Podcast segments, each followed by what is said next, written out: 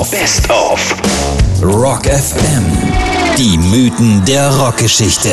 Wie aus Stars Legenden wurden. Heute mit dem Supermann der Rockmusik. Es gibt nichts, was er nicht kann. Bruce Dickinson. Der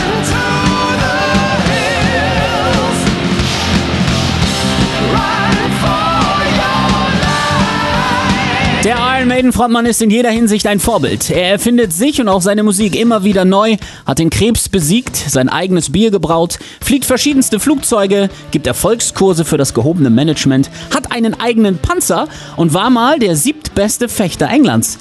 Die Einladung zu den Olympischen Spielen 1988 lehnte er allerdings ab. Er wollte lieber mit seinen Jungs rocken. Aber es ranken sich natürlich jede Menge Mythen um diesen Mann und ich kann schon jetzt sagen, alle sind wahr. Zum Beispiel der um seinen Namen. Denn Bruce Dickinson heißt eigentlich Paul.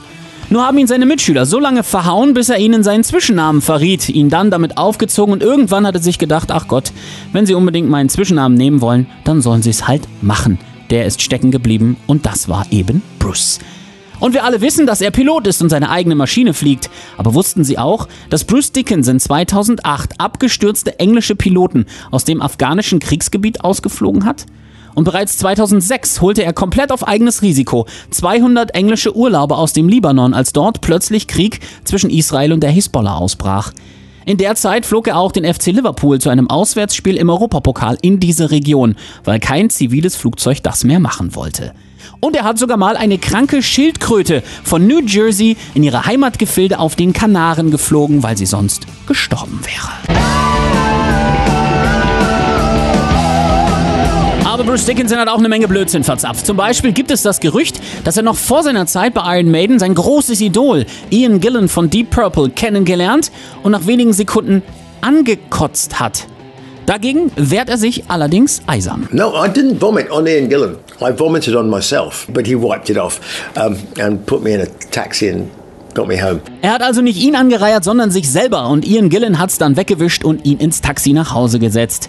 Ja, stellt man sich ja trotzdem anders vor, wenn man zum ersten Mal seinen großen Helden trifft. Und dieser fantastische Sänger, Pilot, Kämpfer und Philanthrop ist tatsächlich damals von der Schule geflogen, weil er seinem Direktor, Achtung, in die Bohnen gepisst hat.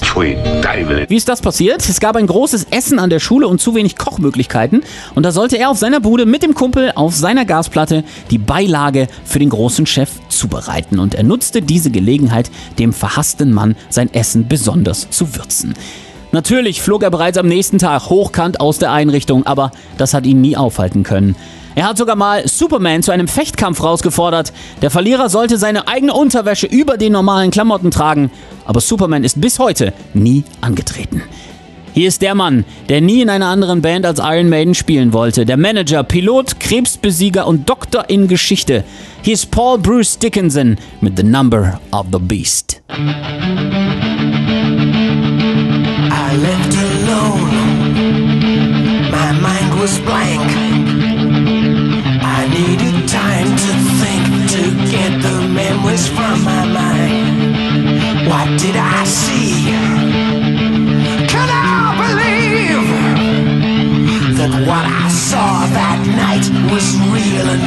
Just fantasy?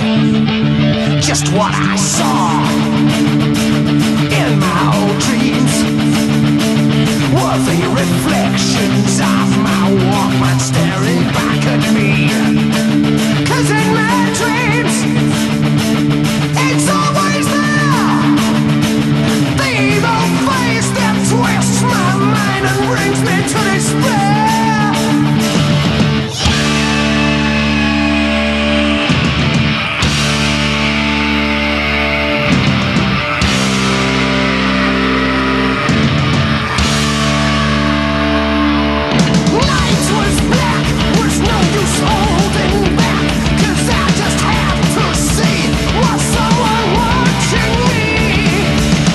you know